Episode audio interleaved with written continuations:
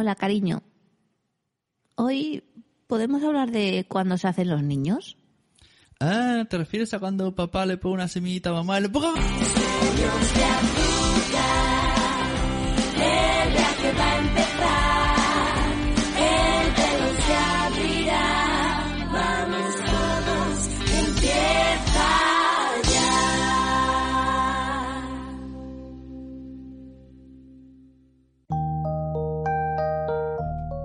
Buenas, bienvenidos a Cuando los niños duermen, el capítulo 4, si no me equivoco. Oh, yo soy Pepe. Yo soy Noé. Y bueno, ¿y de qué vamos a hablar hoy? Hemos quedado entonces, ¿no? Pues de, de cuándo, cuándo se hacen los niños. o ¿Cuándo? cuándo. O cuándo vienen los niños. O cu- de dónde vienen los niños. No, eso ya lo sabemos, ¿no? ¿De dónde cagamos? Sí, sí. no, de, de cuándo vienen los niños. Porque yo creo que cada vez vienen más tarde, ¿no crees? Roto. Sí, porque antes, por ejemplo, pues eso, nuestros padres tenían... Mi madre tuvo a mi hermana, no sé, pues a lo mejor tenía 22. Tu madre te tuvo a ti con... O sea, el, el 20 cuando ven los niños es literal, ¿no? De cuándo, de, Sí. de la fecha. ¿Y por qué? ¿Y por qué? ¿Y por qué en ese momento? Porque por el, ¿cómo se llama esto? El instinto paternal. El instinto paternal o maternal, ¿no? Y pues, Mira, yo me acuerdo de una conversación que tuvimos en tu pueblo, un verano de los calurosos en Córdoba, 50 grados a la sombra, y toda tu familia. ¿eh?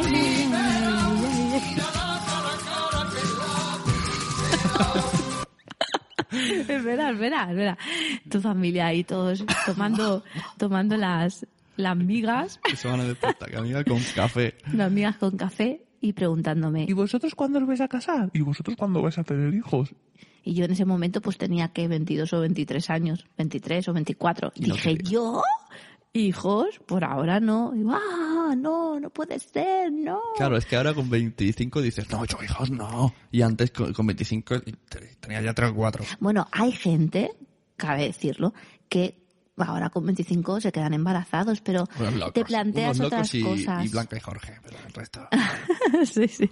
No, pero te planteas otras cosas, ¿no? Antes, por ejemplo, se tenían hijos y luego se disfrutaba de la vida, ¿no? A lo mejor con 50 años pues ya tenías los hijos mayores.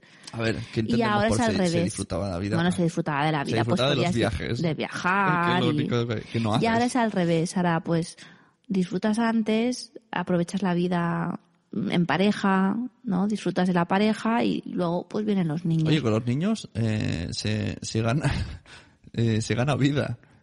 Porque, ¿Se gana vida? porque te levantas a las 6 de la mañana. Ah, sí. El otro día lo comentaba con uno, un, eh, un usuario que oye esto que se llama Geek Pollas, que su mujer también es muy fan de nosotros. Hola, su señora, señora Pollas. Es como lo de los padres de él, De ¿no? de los Foyers. Y, y entonces cada mañana el sábado nos saludamos a 7 de la mañana. Sí. Hola, ¿llevas una hora despierta? Sí, yo también aquí con los peques. Y entonces dijimos eso. Dice, no, sí, sí. Y Lo que pasa es que nunca nos dijeron, o sea, nos dijeron que con, la vid- con los niños se alarga la vida. Lo que nos dijeron que es a costa de la noche. Sí.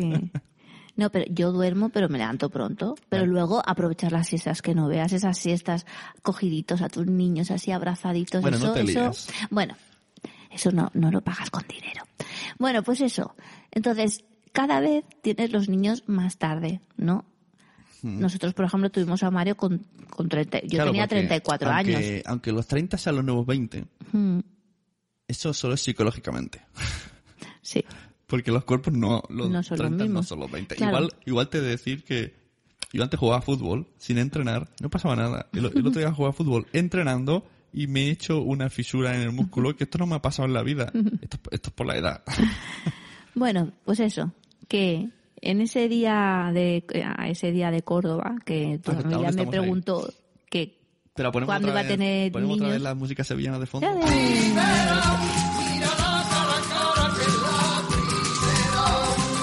cuando cuando iba a tener niños y yo dije que no, pues pasaron después cinco años y dije ahora es el momento. Se te despierta como dentro, no sé, un instinto de decir, "Mm, ¿qué debe ser eso de tener hijos? Yo quiero un hijo, yo quiero un hijo ya. Y entonces lo vas a buscar. Ajá. Mm. Eh, esto, si hay niños que se tapen los oídos, por lo que voy a decir. Cuando una madre dice, vamos a tener niños ya, papá y mamá juegan muchas veces. Luego ya a lo mejor no tantas, pero cuando quieren es, es como buscan un objetivo Sí. y ya no eres su papá, eres, o sea, ya no eres su, su marido, eres subjetivo. No sé cómo decirlo, su, su vía, eres su vía, su canal, como has dicho. Bueno, y eso, y hay gente pues que tarda más y hay gente que tarda menos. Hay gente que dice, Pero hoy me quedo y se queda, y hay gente que tiene que esperar cuatro años para tener niños. Es curioso lo del instinto maternal. Tú no querías tener hijos, no querías dar de mamar y lo has hecho todo. Porque Sí. conforme lo tenías, se está despertando el instinto. Claro. Y esto que dices tú, hay gente que, que puf, ¿no? Como dice que dice, me, me huele a-". Esto lo oye el niño, pero bueno, poco. Me huele la braga, me quedo embarazada. Todo esto lo dice mucha gente. Sí. Pero a esa gente está preparada eh, con el instinto. Porque claro, si es tan Ujú. rápido, ¿no? Es como, a lo mejor incluso sin querer, se te despierta el instinto ma- maternal de golpe. Porque supongo que habían esos programas de cuerpos embarazosos, ¿no? Que eran niñas de 16 años que se embarazadas y Ujú. cosas así, que gente que no quería. Que no se de- no tenían el instinto. Claro, es que con 16 años no llegaban estás a tener preparado. el niño, a, a parir. Y, y lo tenían que cuidar la- las abuelas y ellas se seguían yendo de fiesta porque no tenían el instinto maternal. Es que yo creo que esa gente que dice, hoy me he quedado embarazada, hoy me he quedado embarazada, y dices, a ver, ¿tú, tú, tú sabes que hay medios de por medio? ¿Lo Bueno, eso, sabes? eso podría ser otro programa. no, no entiendes como gente que no quiere quedarse embarazada se queda y después hay gente que quiere quedarse y le cuesta Esto muchísimo. es lo de los dientes, ¿sabes? Que no le da pana que no tiene dientes. ¿no? Exacto, Dios le da pana que no bueno, tiene y- dientes. Y, por, unos catastróficos, mil noticias vemos, mujer abandona a un bebé en el container de la basura. Y dices, No, "Joder, no pues", entiendo. O, aquel niño chino que se lo metieron por el váter y se quedó Sí. la tubería. No, no bueno, lo entiendes. dejemos de hablar de barbaridades. No lo entiendes, no lo entiendes. O después gente, pues a lo mejor, mm, vamos a poner pues unas amigas que tienes que son homosexuales y quieren, quieren tener niños, ¿no? Bueno, Y o no sin ser pueden. homosexuales, una pareja, una, una chica que haya estado con un, el típico caso, este, este es típico, ¿eh? Eh, Con un novio desde los 14 años. Llega a los 30, pues ya se cansan o lo que sea, Ujú. se quedan separados y ella ya no le apetece, o, o- o- o que es difícil, leche, que a partir de los 30 ya es difícil encontrar pareja. Es un Mm. hecho. pero, pero se la desperta el instinto maternal. ¿Qué hace esta chica? Mm. Como, Bueno, pues entonces hay medios. Sí, ¿No conocías a al- alguien? al bar de los marineros. ¿No conocías a alguien que, que trabajaba en estos temas? Sí, así que si te parece, lo- le he dicho que, que podíamos hablar de esto en este podcast y me ha dicho que sí. Pues lo llamamos y a ver qué nos cuenta un poco de este tema. Muy bien. Buenas. Tenemos a la línea a Ramón Suárez, responsable del Laboratorio de Reproducción Asistida de Amnios In Vitro Project. Buenas, ¿cómo estás? Aquí estamos. Muy buenas. Hola, Ramón. Noé y Pepe, cuando los, los niños duermen. Pues sí, los niños que yo hago. Pues resulta que estábamos hablando, Noé y yo, de cuando los padres hacen niños, sin, sin, sin, sin detalles. Sin detalles. ¿Cuándo, cuándo, no? ¿Cómo? ¿Cuándo? ¿Cuándo? No. ¿Cuándo? Y ha salido el tema pues de madres solteras o de parejas homosexuales o, Sí. de, o de parejas que, que tienen problemas y digo, ah, pues oye, yo conozco una persona que nos puede informar un poco de esto porque a lo mejor hay gente que quiere ser padre, que escucha este podcast y dice, "Y, pero mira, no, no conseguimos, ¿no? O, o lo Sí. que decimos, no tenemos, so- soy una chica y no tengo pareja o somos dos chicas. Entonces vamos a ver si nos explicas tú que trabajas de esto rápidamente, a ver cuáles, cuáles son las posibles salidas para tener, un- para llamar a la cigüeña en plan telepizza. Para que venga de París. La mayoría de la gente piensa que, que solamente, o sea, cuando tú piensas en reproducción asistida, piensas en pues, lo típico en parejas heterosexuales que no pueden tener hijos, llevan tiempo intentando y no lo consiguen. Eh, en la gran mayoría de los casos es así, pero no siempre es ese caso. Pues es lo que, lo que habéis comentado. Hay chicas que quieren tener hijos y a lo mejor son, eh, son están solteras, no, no tienen, no tienen pareja y quieren tener hijos. Hay, hay la opción de, de utilizar eh, semen de donante. Eh, hay unos bancos de sémenes eh, en, en España y fuera de España eh, a los que se puede comprar semen de donante. Esto siempre es de forma anónima y se puede realizar una inseminación, una fecundación in vitro, eso ya dependiendo de si luego la chica en cuestión tiene un problema o no, pues una técnica o la otra. ¿Y qué Luego, porcentaje sí. de, de, De éxito. Exacto, de éxito tiene, digamos, las tres cosas, ¿no? La, la- la natural y las y La inseminación las y la in vitro. No sé si Mm. se, se dice bien, si se dice artificial esto. Sí, Sí, sí, a ver, eh, la, la natural tiene la, la que tiene.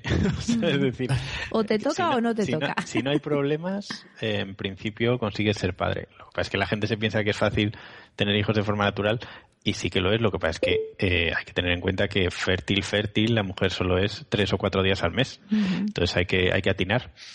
Por eso hay gente que no se queda embarazada a la primera. O sea, hay que tardar un poco. Cuando ya se tiene más de un año de, lo que llamamos nosotros esterilidad, que es un año intentándolo y no conseguirlo, entonces ahí es cuando ya empieza a haber problemas. Eh, la efectividad, pues depende un poco. Según los criterios de la OMS, de la Organización Mundial de la Salud, en, en inseminación in vitro, pues ronda entre el 15 y el 20% de los casos de, de embarazos. Y en, eh, en fecundación in vitro estamos hablando de, bueno, la OMS dice un 35% más o menos, pero es bastante más. O sea, en general, debería, una buena clínica debería tener unas tasas de embarazo del 45 o 50%. ¿Y la diferencia entre una y otra? ¿Cuál sería? Pues mira, eso es muy sencillo. La inseminación es mucho más simple porque la inseminación lo único que se hace es lo que nosotros denominamos capacitar el semen, que es eh, coger una muestra de semen de la pareja, de tan- si es del marido o de o del donante, y capacitarla. Capacitarla significa eh, eliminar, digamos, todo el plasma y todo lo que no sean los espermatozoides que se mueven bien y quedarte únicamente con los espermatozoides que se mueven, que se mueven mucho. Eh, una vez tenida esa muestra capacitada, pues lo que haces es, a través de una cánula, eh, transferirla al, al útero para que, para que allí fertilice el óvulo que, en teoría tú puedes hacerlo bien con un ciclo natural cuando ovule la mujer o bien con un ciclo estimulado. La fecundación in vitro se, estimula a la paciente para que tenga muchos más óvulos de los que tendrían un ciclo normal. Esos óvulos se extraen y, y se fecundan en, en el laboratorio. Luego a los, días, a los tres días, cuatro días, depende de- del proceso, se transfieren directamente al útero. Y de hecho, eh, lo de la fecundación in vit- in vitro es como muy muy moderno, ¿no? Porque yo me ha- he visto noticias de que la primera bebé probeta que dijeron fue justamente hace 37 años, los años que tengo yo. Sí, sí, Sí. prácticamente, de hecho, los, la mayoría de los profesionales que estamos ahora, ya, que llevamos un tiempo, prácticamente tenemos la misma edad que, que, la, que la primera bebé probeta, como Sí, se llama en los medios. Sí, la, la fecundación in vitro es verdad que es una, es, es muy joven, es una parte de la clínica que es muy joven. De hecho, quizá por eso nosotros todavía estamos aprendiendo mucho y nos queda mucho por aprender, para poder tener más, mejores tasas de embarazo, pero lo que sí que es cierto es que en muy poco tiempo se avanza muy rápido.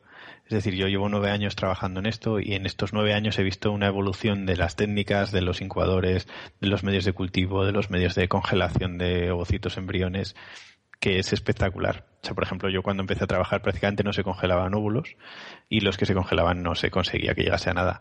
Ahora la técnica de congelación de óvulos para mantener la fertilidad y para casos, por ejemplo, en los que a lo mejor una persona va a someterse a una quimioterapia o algo así, eh, está muy, muy, muy asentada en este momento y prácticamente todos los óvulos que se congelan sobreviven y son capaces de, de evolucionar a embrión cuando se fecundan. Porque eso también es, es otra cosa, ¿no? Gente que a lo mejor eh, pues tiene una enfermedad como pues eso, como cáncer o que va a hacer un tratamiento, ¿no? Eh, chicas que se que se cogen los óvulos y se los congelan para que después del tratamiento y cuando ya estén recuperados se, se, se los puede, se pueda quedar embarazada, No ¿no? Sí, Sí, se pueden congelar los óvulos. La, la razón de la congelación de óvulos puede ser múltiple. O sea, puede ser que tú tengas, de repente te hayan detectado un cáncer, te vas a hacer un tratamiento de quimioterapia y quieres preservar la fertilidad. ¿Vale? O sea, sabes que a lo mejor con la quimioterapia muchas veces eh, se puede perder la capacidad de, de- de volver a ovular. Entonces, puedes congelarte los óvulos porque mientras tu útero funcione, mm, vas a seguir funcionando. Eh, y otras veces es porque simplemente una persona no tiene pareja o, o sí la tiene pero en ese momento no quiere tener hijos y todos sabemos que a partir de los 40 tre- bueno a partir de los 35 empieza a decaer la cuestión pero a partir de los 41 42 ya empieza a ser bastante complicado. Entonces si tú tienes óvulos jóvenes eh, pese a que tengas 40 40 incluso te diría casi hasta 50 años puedes quedarte embarazada. Claro. ¿Y, y se puede congelar, descongelar y volver a congelar? Y se sea- podría congelar óvulos, descongelar los óvulos, generar embriones y que si tienes embriones sobrantes se vuelvan a congelar. Y te aseguro que tienen la misma efectividad. Qué fuerte, qué fuerte. O sea que Sí, sí, si, es que son muy si, fuertes Por ejemplo, los- se acabase, ahora voy a decir yo una, una cosa catastrófica. No van a creerlo. Creí que tendríamos más tiempo. Si se acabase el mundo y hubiesen embria- embriones congelados El mundo que conocemos pronto desaparecerá. y llegasen otras personas a Sí, nuestro lo- planeta. ¿no? Podríamos volver a, a sobrevivir, vol- volver a vivir, ¿no? Con estos embriones. Bueno, si conseguimos un útero donde seamos capaces de implantar, sí. Mm, mm, es curioso. fuerte, Esto, esto me suena a película, Esto es película de ciencia ficción, acabo de inventar. Bueno, habéis visto Interestelar, ¿no? No, ¿eh? todavía No, no. no lo hemos visto. Pues entonces, entonces no, no digo nada más. Ay, me Pues mira, ahora. Un spoiler. pues muy Sí, bien. a ver, la cuestión, y no solo es eso, ¿eh? la, la- la reproducción asistida, mucha gente solo se queda con, con la gente que tiene problemas para tener hijos, pero se puede utilizar para muchas cosas. Por ejemplo, hay gente que tiene enfermedades genéticas, eh, enfermedades eh, pues monogénicas, lo que llamamos nosotros una enfermedad grave que está localizada, una mutación o yo que sé, por ejemplo, Corea de Huntington, yo que sé, es que hay muchas enfermedades. Eh, pues hay posibilidad de hacerle un diagnóstico genético a los embriones para que ellos no tengan esa enfermedad. Es decir, eh, se fecundan los embriones y al tercer día de desarrollo, al quinto, depende un poco, se le extrae una célula, se analiza esa célula y si la célula posee ese gen que está mutado, pues sabes que ese embrión tiene una enfermedad. Ajá. Si no lo posee, sabes que no lo tiene, con lo que tú puedes transferir el embrión que no tiene la enfermedad Claro. y así saber que tu hijo no va a tener tu enfermedad. Claro, o sea que los embriones es- pueden estar enfermos ya de, de- bueno, al ser embrión ya sabes si puede estar enfermo o no. No, en este caso estoy hablando más bien de alguien que ya tenga la enfermedad alguno de los progenitores y Eso. sepa que lo va a transferir. Es decir, yo por ejemplo tengo una enfermedad genética mm, que sé que la mitad de, de mis hijos van a ser portadores y la otra mitad no. Sí, yo sí. puedo saber en, en estadio de embrión cuál va a ser portador y cuál no, porque a veces esas enfermedades incluso pueden ser letales para el embrión. Claro, claro. Entonces puede ser que te embaraces pero luego abortes, etcétera. Entonces, Ujú. lo- con esta técnica que se llama diagnóstico genético preimplantacional, Sí. se puede saber si ese embrión tiene enfermedad o no y así solo transferir el embrión que es sano. Y, y puedes ay perdón Eh, ahora es que es que esto es muy interesante seguro que vas a decir Sí. lo mismo que yo puedes saber si el embrión es niña o niño se puede saber Se puede saber si se realiza un diagnóstico genético y se ve y se mira. Ajá. Lo que pasa es que eh, legalmente no se puede elegir el Ajá, embrión. Es decir, mm, En Estados Unidos. Solamente me se puede sí, analizar ¿no? genéticamente si hay una indicación y eh, elegir niños o niñas, o sea, es decir, no se puede hacer un diagnóstico genético para decir yo solo quiero niños o solo quiero niñas Pero o quiero la parejita. En Estados Eso Unidos no, no decían que sí, me parece. Incluso que querían hacerlo de que puedes elegir hasta el color de ojos. Y... A ver, lo del tema de los donantes es otro tema. O sea, quiero decir que tú, lo del color de ojos en los embriones, eso es un mito, más que nada porque Sí, el no color de ojos saber, eh, inf- influye en bastantes genes y además eh, también influye el fenotipo, por, por lo que no se puede averiguar qué color de ojos van a tener tus Ujú, es claro. intuirlo, pero no saberlo. claro Y, y no se puede analizar tan metódicamente, es decir, yo no sé si mi hijo va a ser rubio, si no va a ser rubio, eso no, no, no es fácil, no se puede hacer. O sea, no, no hay técnica que lo, que lo o permita. sea que eso es todo un mito no lo que Sí, lo que sí se puede hacer es si es niño o niña, siempre que es, porque eso es muy sencillo. Tú, si analizas esa célula y analizas los cromosomas, sabes si tiene los cromosomas sexuales XX o XY. Claro Pero claro, eso lo haces única y exclusivamente cuando está indicado. Es decir, pues a lo mejor mm, es una enfermedad que si es niño, pues, pues no van a hacer o van a hacer con una enfermedad. Pues entonces tienes que seleccionar a las niñas. Pero en, en, en casos que no está indicado, está terminantemente prohibido por la ley. Y ahora que nos hemos ido un poco de- del- del tema, eh, si alguien está interesado en estas técnicas, ¿cuáles son los pasos exactamente para, para realizar una u otra? Mm, bueno, eso depende mucho, primero, de la edad, segundo, de, de, si, de si tienes hijos previos o no, y, y, bueno, y de tu estado físico, o sea, es decir, de, de- de ciertas analíticas y ciertas pruebas que hay que realizar. Yo siempre digo lo mismo. Hablando con alguien, por muy profesional que sea mi trabajo, hablando con alguien así, tomando un café, no puedo saber qué necesita. Entonces, eh, yo lo que recomiendo es que, que en esos casos siempre se acuda a un profesional, generalmente en las clínicas de reproducción asistida. Eh, la mayoría, la nuestra lo es así, se- me consta que en la mayoría la primera consulta suele ser gratuita porque lo que, lo que se quiere es explicar al paciente eh, a, a qué, qué tiene que hacer para, para, bueno, que sepa un poco cómo, cómo ir y, y sobre todo que pues eso, que confíe en los profesionales, que somos, somos pocos pero somos buenos, y, y que pregunte mucho. Que, que, porque lo, lo importante en estas técnicas es que, que los pacientes no se queden con dudas. Hay, hay sitios en los que pues, una persona cuando va al médico pues no se atreve a preguntar y yo creo que es lo más importante en estos casos. O sea, las dudas nunca llevan a nada bueno. Si, si alguna, algún amigo nos pregunta, oye, aquel chico que tal, pues ya le pasé Sí. un contacto. Eso es lo que necesité y ya os digo que yo, a mí me encanta hablar. Se- Creo que se nota. Sí, Así se que, nota, se nota. Pero bueno, a nosotros también nos gusta. Pues muchas gracias. Buenas Venga, noches, gracias a ti. Hasta luego. Venga, un beso, hasta luego. Deo, hasta luego.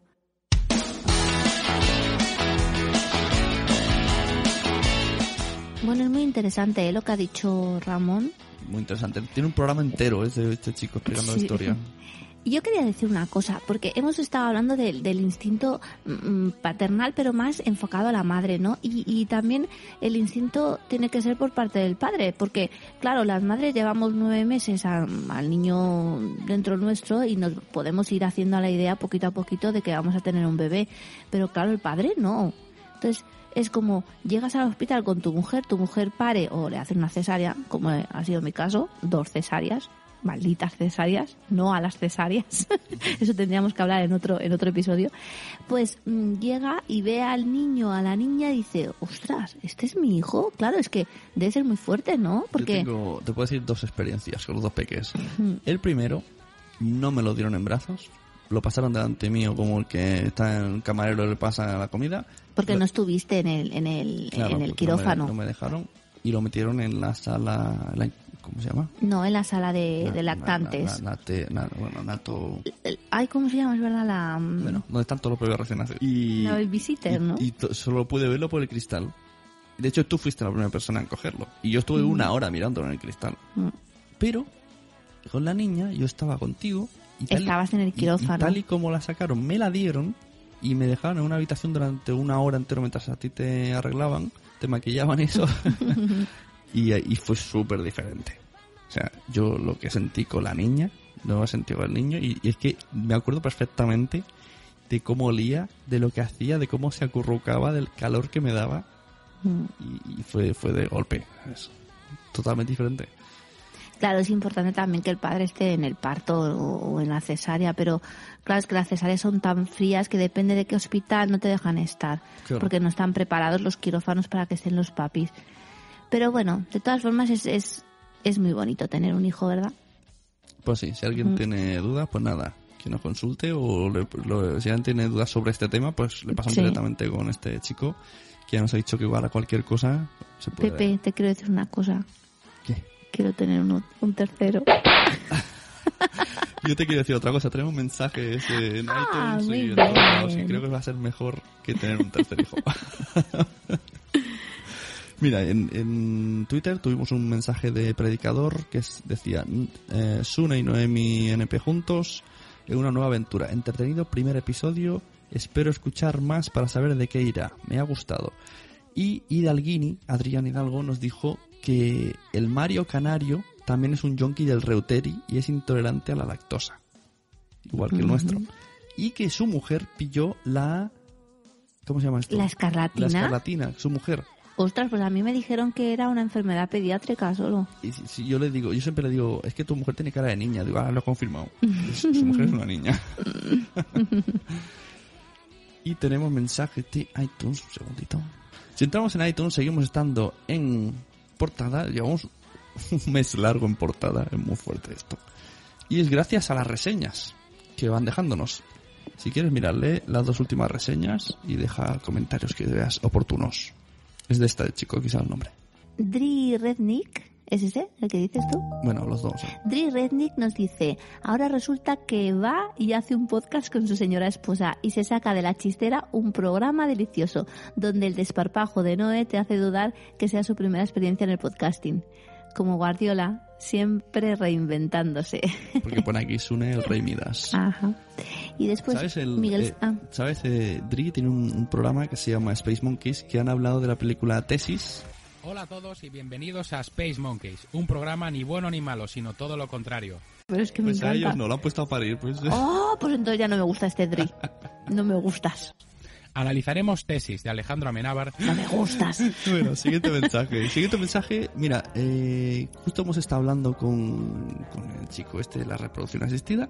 Con y- Ramón. Con Ramón, ahora no me acuerdo el nombre. y nos ha dicho que conoce a una persona en común que, que, que, que porque la han decorado a la casa, tal y cual. Pues mira, es este chico. Este chico es el que la ha Miguel decorado. Vesta. Exacto.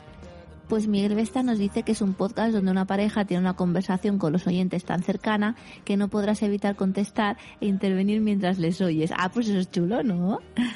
O solo me pasa a mí que estoy loco. Me encanta. Te lees el subtítulo.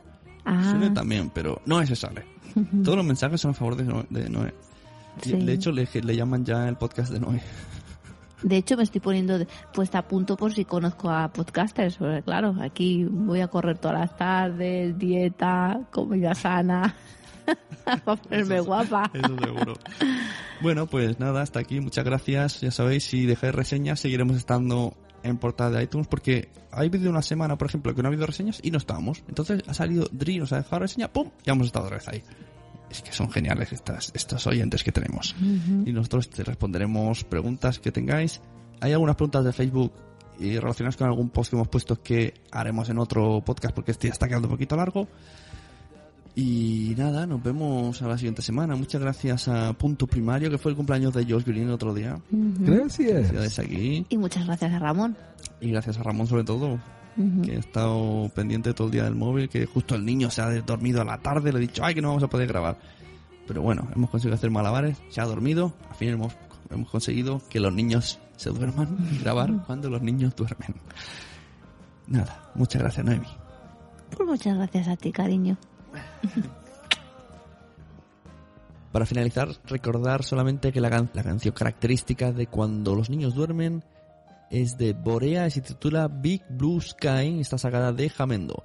Y las otras canciones que vamos metiendo son todas del grupo fantástico Superripilipláutico Sueños de Azúcar. Que si veis que en, si en vuestra ciudad van a actuar, no dudáis en ir porque son muy divertidos para los peques. Algún día traeremos a alguien de Sueños de Azúcar y nos va a explicar bien qué es exactamente Sueños de Azúcar.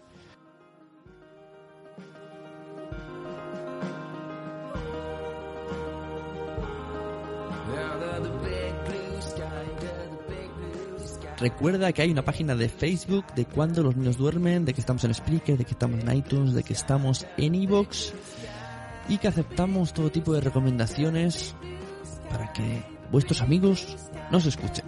Muchas gracias. Pasen buena semana.